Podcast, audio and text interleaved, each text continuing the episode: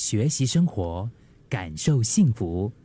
克敏的十一点这一刻，十一点这一刻，今天我们想要说一说将心比心，将心比心那种亲身带入的一种感受吧。像是一件事情，可能我们回想一次、两次、三次，我们觉得自己没有什么错。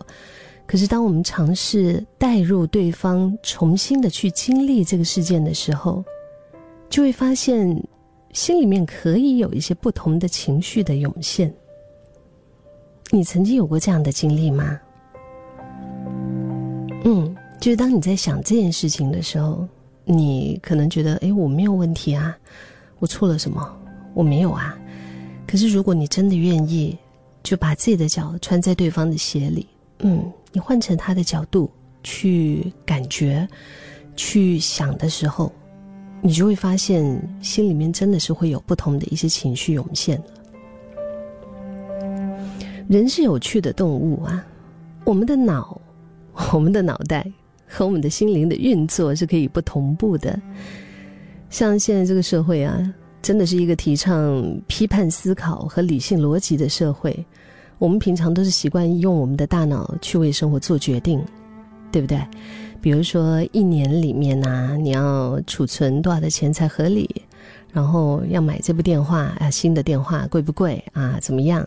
明天我要搭 Grab 还是要搭地铁？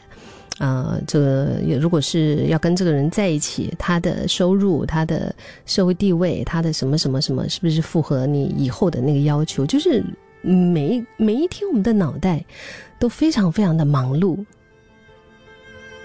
可是我们的心灵，心灵本身是让我们感受情绪、强化体验。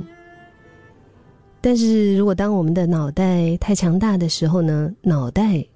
会在受伤、受压力等等的负面情况下冲出来，就会挡，挡什么呢？挡我们的情绪啊，嗯，就会把我们心里面真实的一些情感给压下去，试图以就是比如说用一些道理啊，或者是我们觉得很有理由的一些说法去安慰自己，去过渡这个事情的同时，也让自己完美的避开内在的痛。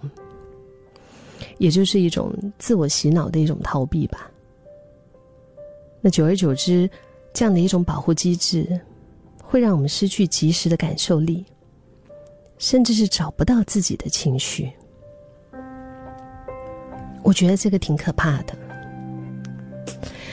将心比心之所以有其力量，是因为这样的一种代入感。会让我们在对方的位置去感受一次，这个东西我觉得理性不大能够参与，因为如果是我们的理性占主要的那个部分的话，我们就会觉得他凭什么，他为什么，对不对？我都没有什么，我们就会有很多的这些想法。就是如果单单用我们的脑的话，就是理性这个部分不能参与，嗯。但是当我们将心比心，我们。就是设身处地的换了一下位置，把我们自己放在对方的那个位置去感受的时候，我觉得将心比心的那个力量很大，我们很容易产生最真实的感觉。比如说，你觉得哎呀，你的另一半冷落你，因此呢，你就跟对方吵架了。那如果只是在自己的立场不回想。大多你会想起就是什么道理啊、投诉啊，然后再过一段时间冷静下来，想到的也就是安慰自己的一些说话吧。然后呢，或者是理性上就告诉自己，哎，要明白对方啊，要想着他的好啊一类的一些说话，基本上其实没有真的好一点，真的没有会好一点。很快的，你们肯定又会因为某一些鸡毛蒜皮的东西又开始争吵。可是如果尝试着。